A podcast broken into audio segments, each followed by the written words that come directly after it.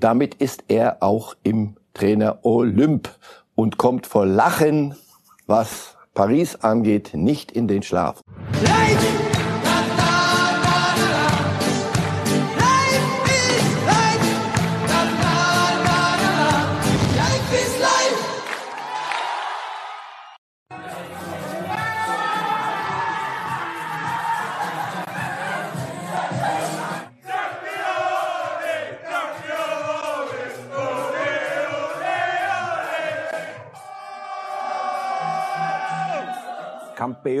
Campeones. Dabei hätte es doch eigentlich heißen müssen Champions, oh Champions. Der FC Chelsea holt tatsächlich den Henkelpott und lässt es ordentlich in der Quine krachen, wie sich das gehört. Und damit herzlich willkommen hier bei Bild. Herzlich willkommen zu Reif ist live und welcome, mein lieber Herr Reif, der Namensgeber dieser Sendung. Pleasure. Ja, ordentlich was zu feiern, Champagner, wie sich das äh, gehört. Nicht diese dämlichen äh, Brillen, die wir aus der NBA kennen, sondern Engländer lassen sich den Champagner noch ordentlich ins Gesicht spritzen, oder? Ja, das war, ist ja, hatten sie sich auch verdient und never change a winning habit. Ich muss ehrlich sagen, immer wenn ich diese Bilder sehe, fühlt man sich äh, zu Recht bestätigt, dass man selber auch mal Mannschaftssport getrieben hat. Äh, wir haben das nicht mit Champagner machen dürfen, sondern nur mit Bier. Dafür reicht es sonst nicht. Aber es ist doch herrlich. Mannschaftssport und dann diese Bilder, Jubelfreude. Ja, herrlich. Habe ich, habe ich immer so empfunden. Es gibt Einzelsportarten, die toll und jeder ist da für sich dann der, der große König. Ich finde, so ein Gemeinschaftserlebnis hat mich immer mehr fasziniert. Sehr gut. Wir sind auch schon mittendrin natürlich das Champions League Finale, der erste Block, über den wir reden. Und ähm, meine lieben Zuschauer, bevor wir hier mit Marcel Reif darüber reden, schauen wir einmal, wie äh, Chelsea-Legende Michael Ballack das Champions League Finale äh, gesehen hat. Der musste sich entscheiden, Fußball oder etwas anderes, was hinter ihm passierte. Da war nämlich ordentlich was los. Der ehemalige Nationalspieler und äh, ja, Vize-Champions League-Sieger, glaube ich, so kann man es ja nennen mit Chelsea, ähm, äh, schaute auf einer Veranstaltung das ganze Ding auf den Tisch, äh, ließ sich auch nicht äh, ablenken von den äh, durchaus äh, attraktiven jungen Damen, die da im Hintergrund waren. Sie nennen das Aber Veranstaltung? Interessiert mich. Veranstaltung. Können wir da tiefer einsteigen. Nein, wir reden über die ja, größte Veranstaltung des Wochenendes und das war ja. nun mal das Champions League Finale.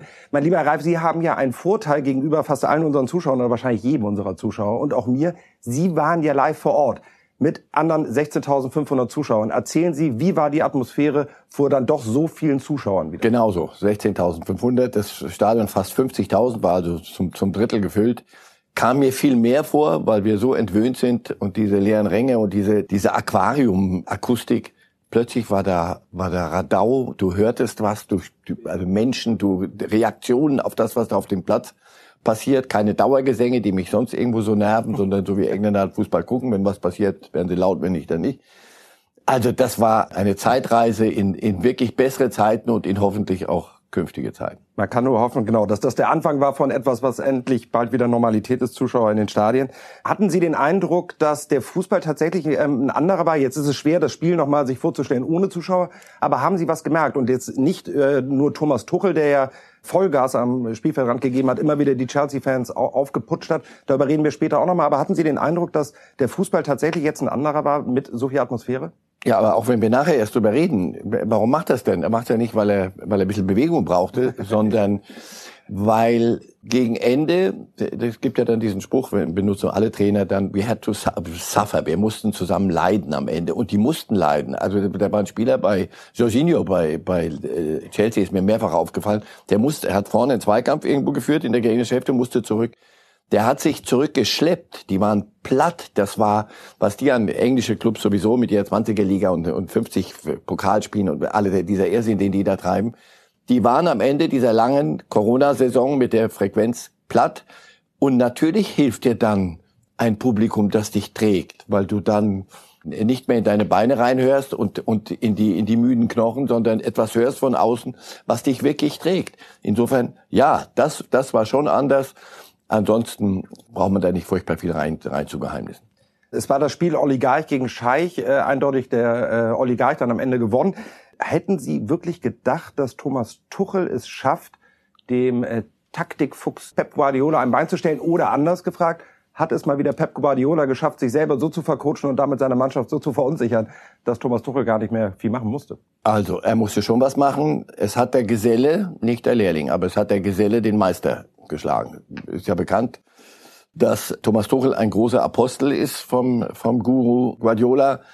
Ich hatte nur den Eindruck, er emanzipiert sich zunehmend. Und das war ja nicht der erste Sieg in dieser Saison, sondern der dritte bereits von Chelsea unter Tuchel gegen, gegen Guardiolas Manchester City. Insofern, nein, es war keine Sensation. Es war eine Überraschung, wie wenig City auf den Platz gebracht hat. Und das ist von Aufstellung und Einstellung her eine klare persönliche Niederlage, von mir aus sehr gern auch mit Anführungszeichen vercoacht, Ausrufezeichen von Pep Guardiola. In der Aufstellung äh, bei den äh, Blues sahen wir zu unserer Freude drei Sky Blues. Sky Blues, okay, alright, ist gekauft. Ähm, sahen wir, nee, bei den Blues, also ja, bei den richtigen Blues, bei Chelsea, bei Chelsea. Ja. da sahen wir drei äh, deutsche Spieler, nicht nur deutschen Trainer äh, an der Seitenlinie, der dritte deutsche Trainer jetzt hintereinander, der die Champions League gewinnt, sondern auch drei deutsche Nationalspieler. Rüdiger, sehr starkes Spiel gemacht, Harvard das Tor des Tages erzielt. Erlauben nicht Sie nur, mir, nicht nur, Ange doch, angekommen in der Premier League und hiermit akzeptiert. Und alle, die gesagt haben, und es gab nicht wenige in England, für den 80 Millionen, ihr habt sie wohl nicht alle. So, von der Sorte haben wir selber mehrere.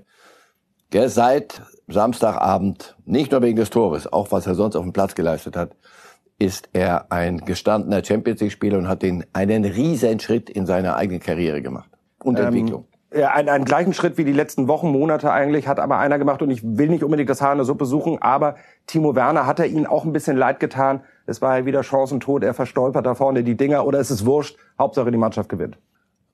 Nee, nee, nee, nee, wenn das das kann ja auch schiefgehen. Und dann ähm, ist er der Loser dieses dieses Spiels, denn ich habe in dem Kommentar gesagt, wie viele Chancen in einem Champions League Finale gegen Manchester City meinst du von der Sorte kriegst du, als er diesen diese richtig hundertprozentige vergeigt hat.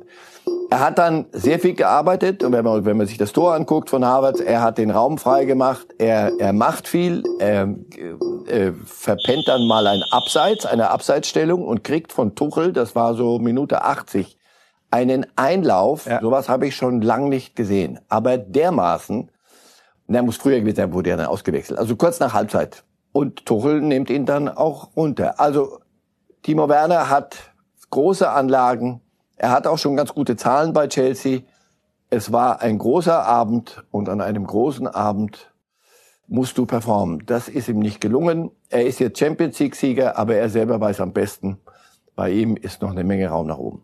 Raum nach oben kann es für einen eigentlich nicht mehr geben. Da sind wir bei King Tuchel oder wie wir ihn bei Bild genannt haben, den Pott Gott, Thomas Tuchel. Es ist die Figur, keine Frage, von diesem Spiel, eigentlich fast schon von der ganzen Saison bei Paris geschasst, dann Chelsea übernommen, sie direkt in die Champions League geführt. Jetzt, äh, also in der Liga und jetzt auch noch den großen Pott geholt. Bevor wir beide über Thomas Tuchel reden, lassen wir den Pott Gott doch einfach mal selber reden.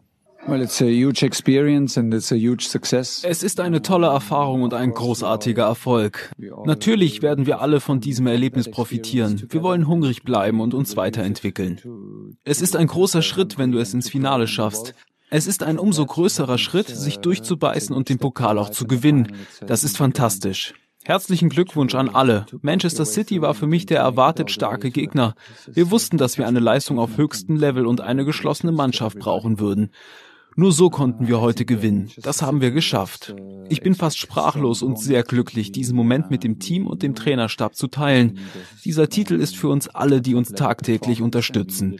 Für unseren Teammanager, der zu Hause ist. Dieser Erfolg ist auch für meine Eltern, meine Familie, meine Kinder und alle, die im Stadion waren. Es ist fantastisch. This is what we did and um, I'm almost speechless. I'm very, very happy unfassbar, äh, Herr Reif, wie fertig der wirkt. Ne? Also da, da müssen ja Emotionen in dem abgefallen sein, das, das kann man sich ja gar nicht vorstellen. Der sieht ja eigentlich so aus, als hätte er gerade sieben Stück bekommen. Das war eine Aufgabe, die er gestellt bekam mit, mit Manchester City. Plus, man muss ja die Saison, seine Saison mal angucken. In Paris, letztes Jahr, er ist der erste Trainer, der mit zwei verschiedenen Clubs nacheinander das Finale erreicht. In Paris war er aber nicht gut genug nach Finale und Meisterschaft. Paris, hihi, Paris ist Zweiter in der französischen Liga. Das musst du erst mal hinkriegen, bei allem Respekt vor Lille. Und war im Halbfinale draußen. Also, er hat für sich selber, für seine Karriere, für seine, wie ich glaube, Emanzipation auch von, von Guardiola, er hat unendlich viel investiert. Er hat die Ziele erreicht und überperformt. Er hat die Mannschaft übernommen auf Platz 10 irgendwann um Weihnachten nach Frank Lampard. Völlig desorientierte, talentierte, aber desorientierte Mannschaft. Bestenfalls Mittelfeld England. Hat sie in die Champions League geführt, was sehr wichtig ist, Platz 4. Und jetzt diesen Erfolg. Also damit ist er auch im Trainer Olymp und kommt vor Lachen, was Paris angeht, nicht in den Schlaf. Und das wünscht, gönne ich ihm, denn das war von Paris stillos und überdreht und was auch immer, jede Vokabel passt da. Er hat ihnen ein Näschen gedreht, aber von hier bis Pinocchio im Extrem. Herr Reif, wir standen so oft hier, wir beide zusammen oder Sie mit Matthias Brüggelmann oder Walter Straten. Immer wieder haben wir auch über Tuchel geredet und doch seine etwas schwierige Art, äh, im Umgang mit Menschen, im Umgang auch teilweise mit sich selber sogar. Haben Sie den Eindruck, irgendwas ist passiert, der ist anders? Ich fand das unglaublich bezeichnend. Machen wir es kurz. Bilder, ja? Einfach ja. Ausrufezeichen Auto. Ich habe ihn beobachtet nach dem nach der Pokalübergabe und wie wie viel Platz er der Mannschaft lässt, wie lange es gebraucht hat, bis er. Die haben ihn geholt nach vorne. Wie ein Thiago Silva, den er mit aus Paris übernommen hat, jetzt wie der, der der schon viel erlebt hat, der alte Brasilianer wie er zu ihm hingeht, wie die beiden miteinander umgehen, wie Tuchel mit der Mannschaft feiert und die Mannschaft mit ihm. Die Mannschaft hat ihn gesucht. Die wollten ihrem Trainer auch was zurückgeben im Spiel und danach. Also, der hat eine, er entwickelt Empathie. Das, was Pep Guardiola meiner Ansicht nach völlig abgeht, da geht's um Schachspielen, Figuren bewegen von in Quadraten auf dem Platz. Tuchel ist ein großer, großer, großer Lehrling gewesen von Guardiola. Ich glaube, dass er verstanden hat, dass zu einem guten Trainer mehr gehört, als ein Ausbilder zu sein und ein Taktik-Nerd, sondern dass dazu Empathie und Menschenführung gehört. Und deswegen holt er aus dieser Mannschaft, die wahrscheinlich auf einigen Positionen nicht so gut besetzt ist wie City. Also individuell würde ich immer noch sagen, holt er ein solches Maximum raus und lässt die ein solches Spiel spielen. Glückwunsch und Respekt. Es gab ein Foto, ich hoffe, wir können das einmal ganz kurz einspielen nach dem Spiel. Thomas Tuchel mit einem äh, nicht ganz unbekannten Mann, der sich aber bisher da noch nicht hat blicken lassen. Roman Abramovic, ich glaube, wir haben das Foto äh, vorliegen. Da. Ja. Man kann es gar nicht glauben, es ist aber Fakt, die haben sich da tatsächlich das erste Mal nach dem Spiel Liegt aber auf daran, dem Platz gesehen. Ja, ja, aber es ist doch ist doch Wahnsinn. Super. Oder? Liegt aber daran, dass Abramovic nicht nach England kommt, weil er da keine Aufenthaltsgenehmigung, keine Arbeitsgenehmigung kriegt und da äh, ist er schwer beleidigt. aber sie haben da am, am Tag darauf zusammen gegessen. Ja. Da hat Tuchel auch gezeigt, was sich gehört, wenn man das Geld dieses Mannes ähm, verdient und es auch ausgeben darf. Und Abramovic hat ihm damit auch den Ritterschlag verpasst, dass er zum, auf dem Platz zu ihm runtergegangen ist. Und man kann es ja auch mal erwähnen, nach unseren Informationen, also nach Bildinformationen, hat sich durch den Champions League-Titel auch sein Vertrag automatisch bis 2024 erfüllt. Da hat er offensichtlich ganz clever verhandelt oder war optimistisch, dass da ein großer Titel um die Ecke kommt. Meine abschließende Frage, bevor wir zum Köln-Knall gleich kommen, einmal ganz schnell noch.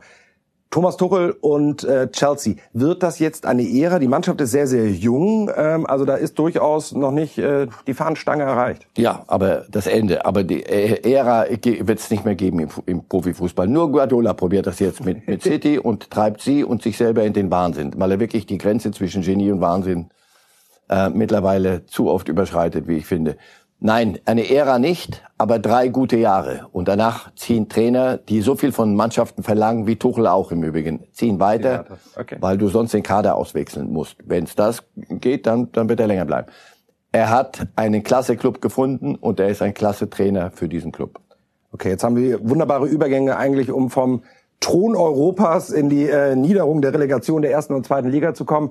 Wir reden jetzt über den ersten FC Köln wo es eigentlich nur äh, Grund zum Feiern und äh, zur Party äh, hätte geben sollen. Aber dann der Knall, Rums, Horst Held. Keine Heldengeschichte am Ende des Tages mit Köln geschrieben. ja, der war nicht schlecht. No jokes with names. Und, ja. äh, und der war nicht vorbereitet. Ähm, und muss jetzt tatsächlich gehen. Jetzt mal einmal ganz schnell, bevor wir auch über das Spiel dann nochmal reden wollen.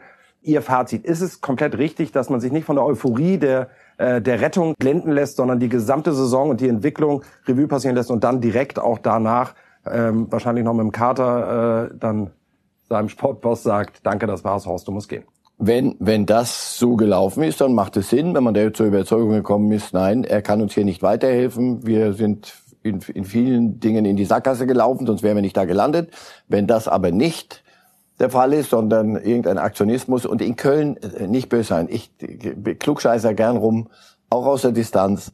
Aber beim ersten FC Köln, da muss man drin, im, im Auge des Vulkans oder ist das Taifuns oder Hurricanes drin sein, damit man alles äh, versteht, was da passiert. Also das ist mir, ist mir, ist mir nicht ganz klar. Die beste und einzig vernünftige, vernünftige, aber wir reden über den ersten FC Köln, Lesart wäre wirklich, wir haben was gemeinsam probiert, das hat nicht funktioniert, am Ende haben wir uns gerettet, aber das ist kein zukunftsträchtiges Modell, deswegen muss ein anderer kommen, das wäre, würde ja noch irgendwo Sinn machen, aber mein FC. ja, da ist auf jeden Fall immer ordentlich was los. Ähm, ich finde es auch deswegen spannend, ihn jetzt äh, rauszuschmeißen, weil er hat ja den, den neuen Trainer, Friedhelm Funkel, das war immer klar, dass er nur für die Rettung da ist und das hat er ja erfolgreich geschafft. Jetzt kommt Steffen Baumgart, der hatte komplett alle Gespräche mit Horst, Horst Held geführt, hat auch immer wieder betont, wie toll die Gespräche mit Held gewesen seien etc. pp. Er ist jetzt wohl nach unseren Informationen sehr enttäuscht und auch ein bisschen irritiert, dass Held jetzt gehen muss, ist jetzt für einen neuen Trainer auch nicht so geil, dass wenn derjenige, der ihn geholt hat, gar nicht mehr wie, da ist, bevor wie, das erste Training überhaupt begonnen hat. Wie ich mit vielen ungelenken Worten zu sagen versuchte, wenn es eine sinnhafte Geschichte ist, dann ja, das, was Sie mir jetzt gerade wieder erzählen und was man ja nachvollziehen kann, ist nun wieder aus der Abteilung, hä? Wie bitte? Das auch ist FC, wie gesagt. Und dann ähm, bildet sich das dann doch auf dem Platz auch ab, um jetzt äh, genug gescherzt äh, und genug Häme. Du kommst nicht zufällig in die Relegation, lediglich, sondern das Umfeld bildet dann auch sich ab im Fußballerischen. Versuchen wir einmal ein bisschen in die Glaskugel und nach vorne zu schauen. Was muss denn in Köln jetzt tatsächlich passieren, wenn man so knapp am Ende, das Rückspiel war ja fantastisch. Also 5-1 musste dann auch erstmal gewinnen. Äh, die erste Viertelstunde war, glaube ich, die absurdeste, die wir alle in Entscheidungsspielen jeweils erlebt haben. Das war ja wirklich vollkommen irre. Da kamen wir mit den Live-Teasern bei Bild.de gar nicht hinterher.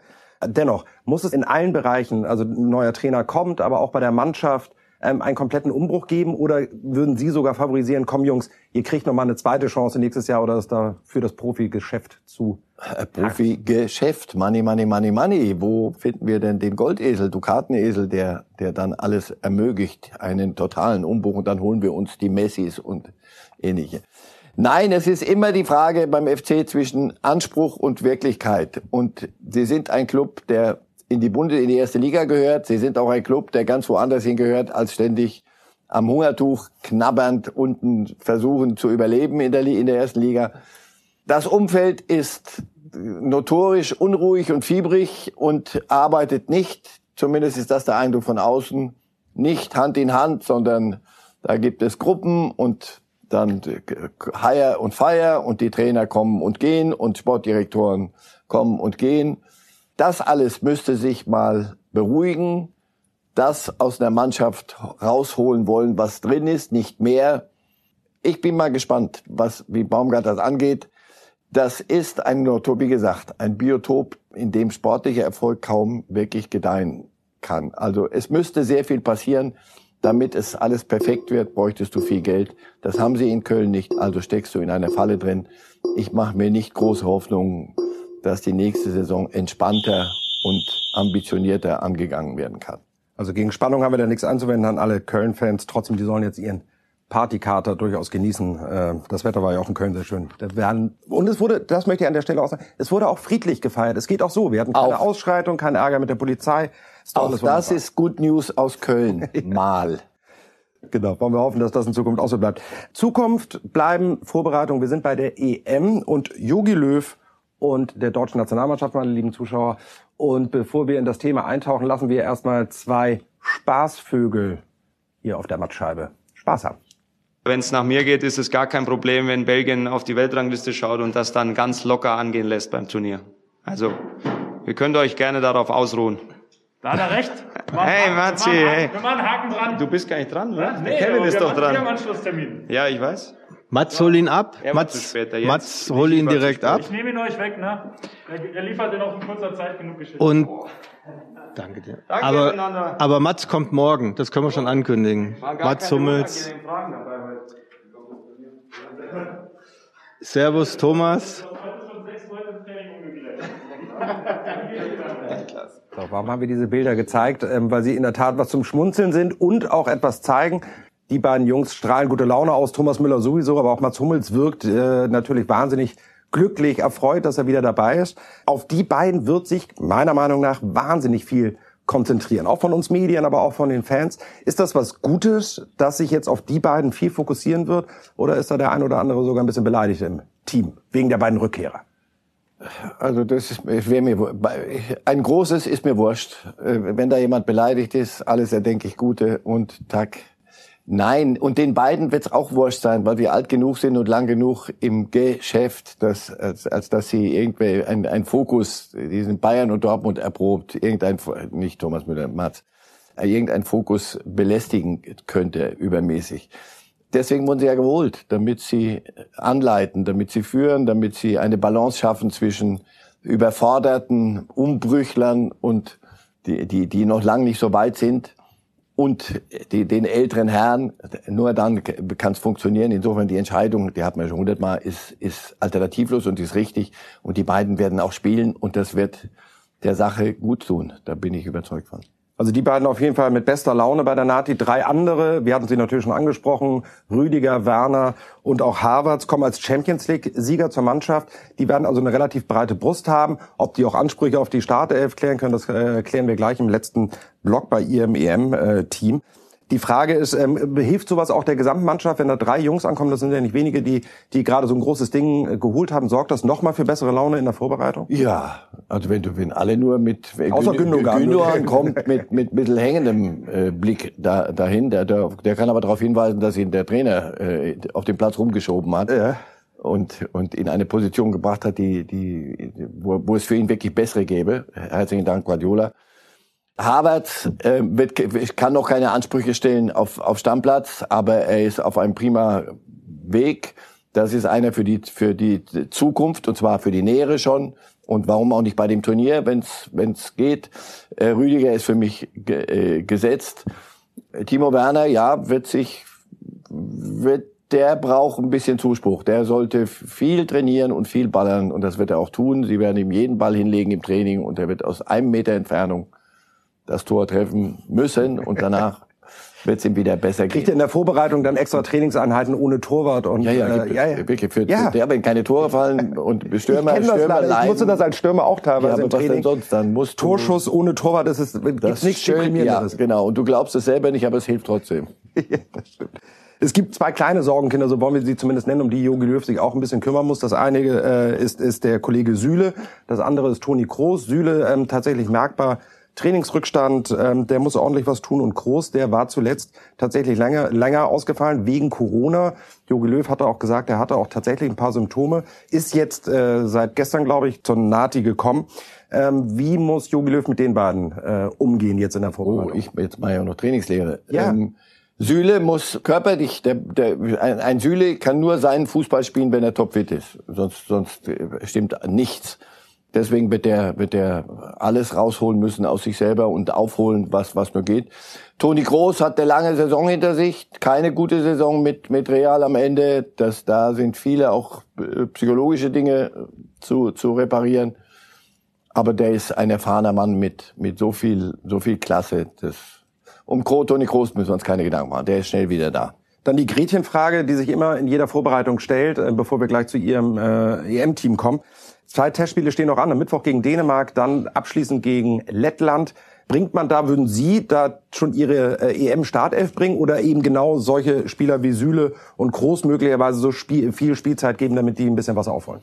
Naja, das ist immer der schmale Grad zwischen Einspielen, so jetzt wollen wir mal eine unsere Formation einspielen und äh, was können wir noch mal ausprobieren? Schnell noch mal gucken, wer wer könnte uns denn dann, wenn wenn wenn es so Fragen gibt, dann ein zwei Positionen. Aber so so kompliziert wird's wird's nicht werden bin auf Abstand zu ihnen gegangen. Das hat nichts mit Corona und gar nichts zu tun, sondern meine lieben Zuschauer, es hat damit was zu tun, dass jetzt schon, bevor Joachim Löw überhaupt weiß, wen er aufstellen wird, jetzt schon weiß, wen er aufstellen wird, wenn er diese Sendung sieht, nämlich Marcel Reif wird jetzt seine EM-Elf ja, äh, genau. hier mit uns machen. Okay. Wenn mir das technisch gelingt, ich bin ja. da aber guter Dinge und wir können, ich glaube, da sind wir uns einig, Herr Reif, wenn wir ein Problem nicht haben, dann ist es das zwischen den Torstangen. Ich würde mal fast glauben, Sie würden auch Manuel Neuer. Ich würde mal Verrückt. mutig, mutig sagen, let's go. Verrückt. Manuel. Und den finde ich auch. Also Manuel Neuer ist da. Ähm, ehrlicherweise die beiden Jungs, die dahinter stehen, ähm, Testegen ja nicht dabei. Ähm, ja, die sollen einfach gute Laune machen. Da wird keiner einen Einsatz äh, auch nur ansatzweise kriegen können, oder? Wenn alles gut geht und kann. Wenn alles gut geht, ja, das ist Gesetz. Jetzt kommen wir zu einer durchaus äh, ja schon sehr sehr spannenden Frage, weil es sehr viele Kandidaten meiner Meinung nach geben kann. Ähm, nicht immer nur die allererste Wahl meiner Meinung nach, aber ich bin hier nicht gefragt. Sie sind gefragt. Die Vierer Abwehrkette. Wen wollen wir denn da aufgestellt wissen? Also innen Hummels und Rüdiger würde ich mal machen. Rüdiger, weil er Champions League Sieger ist und Hummels, weil er der Nehmen wir Rüdiger schon mal rein und Hummels einfach auch deswegen, weil sonst hätte man ihn gar nicht zurückholen müssen, weil als Bank Nein, man holt ihn zurück, weil man, weil man ihn, denn? weil er es kann und weil er der Sache Stabilität gibt. Deswegen holt man ihn ja zurück. Ich würde, Ver verändert sich der Fußball mit Mats Hummels? Er ist ja bekannt auch für seine langen, langen Bälle vorne rein. Das, Spieleröffnung. Das Spieleröffnung ist schon eine andere Das ist, das ist heute in dem Fußball heute ist das wichtig. Die Klopper da hinten, die nur kloppen, das war mal früher. Sonst gewinnst du international nichts. Und wir wollen ja was, ein bisschen was holen. wir wollen auch ein bisschen schön Fußball spielen. Wir haben noch einen linken und einen rechten Außenverteidiger. Wer ist denn das? Gosens und Matthias Ginter. Gosens auf links, Italien, der dadurch immer für uns deutsche Fans ein bisschen unterm Radar, weil wir verfolgen jetzt nicht immer. Aber beim Tabellenzweiten Serie A. Bergamo, bitte. Ja, Tabellenzweiten, Tabellendritten, immer im Wechsel. Also schon, äh, Und Klostermann haben sie gesagt. nee, Matthias Ginter. Ach, Entschuldigung. Recht. Da ist er. Ja. Ist nicht seine, seine Lieblingsposition, aber das, das, äh, da gefällt er mir noch am besten. Sind wir beide d'accord damit, dass wir sagen, dass das vielleicht das berüchtigste Konstrukt ist äh, in der Nationalmannschaft? Also das Wichtigste eigentlich, dass die wirklich funktionieren, weil der Rest sich vielleicht sogar von alleine ergibt? Weltklasse haben wir außen nicht. Innen, Rüdiger ist Champions League-Sieger. und, und Mats Hummels hat alles gewonnen, was es zu gewinnen gibt. Von daher, lass es mal so. Wir, wir, wir hoffen mal. Äh, Rüdiger wird, wird Tempo äh, helfen müssen, was das Tempo angeht bei Hummels. Und den Rest sehen wir mal. Okay, sehen wir mal, wie geht's weiter. Weil Sie haben ja zum Beispiel Kimmich nicht auf hinten rechts gesetzt, der könnte das. Ich nehme an, das hat einen Grund, oder? Naja, weil er auf der 6 leider so gut ist, dass ich mir auch immer wieder die Frage stelle, Mensch, stellen doch auf rechts, dann haben wir einen wirklich überragenden Rechtsverteidiger, aber dann nimmst du im Zentrum etwas weg, was er mittlerweile so spielt wie wenige. Für Joshua Kimmich möglicherweise ein ganz wichtiges Turnier, weil er sich jetzt äh, bei einem großen Turnier tatsächlich auf ein neues Level spielen kann, was er bei Bayern schon gemacht hat, aber in der Nati jetzt auch nochmal. Das ist, wird ihm weder helfen noch schaden. Das, da, dazu ist er mit Bayern schon viel zu, viel zu weit oben. Er ist, er ist heute einer der besten Sechser der Welt und nicht mehr und nicht weniger. Und das in jungen Jahren. Dann kommt noch Erfahrung dazu. Also um den sollten wir uns keine Sorgen machen. Wem Wie auch sonst ums Mittelfeld. Genau, also Toni Groß, sage ich mal, Wahl. erste Spiel, lass ihn noch, lass ihn draußen, weil ich glaube, dass er noch nicht so fit ist. Was habe ich im Moment? Ich habe Leon Goretzka. Bei dem weißt du aber auch nicht, wie es mit der Fitness sein wird. Machen wir es mal so. Goretzka oder Groß. Und dann habe ich äh, Joshua Kimmich, haben wir Thomas Müller. Müller hier unten drin im Mittelfeld, okay. So. Bin ich gespannt, was wir dann ich, vorne ich würde Goretzka und sechs und die auf eine Doppelsechs stellen gegen Doppelsechs, Frankreich. natürlich. Müller davor, so und dann drei. Wie gesagt, da, da haben wir noch Wir Kai ja Havertz und Ilkay Gündogan. Ich Also sagen. im Mittelfeld brauchen wir uns keine Sorgen Jetzt ziehen machen. Je rein, nach Gündogan hätten wir da noch zur Option. Wo ist denn Kai Havertz? Da ist er. Emre Can, wenn es defensiver werden soll. Can. Also, ich Also- würde sagen, Da sind wir sehr gut besetzt. Das sind die berühmten Luxusprobleme, die wir haben, oder? Jetzt kommen wir zu einem äh, Part, der wahnsinnig spannend ist. Wir haben zwar einen Spieler mit der Nummer 9. Den Kevin würde ich Volland. auch. Ich Aber würde- ist er Ich würde ihn aufstellen. Sie ja. würden ihn aufstellen? Geht gegen Frankreich übrigens, wenn ich nicht irre, oder? Der Auftakt, Und er spielt in Frankreich. Ah. aber ganz im Ernst, hat das...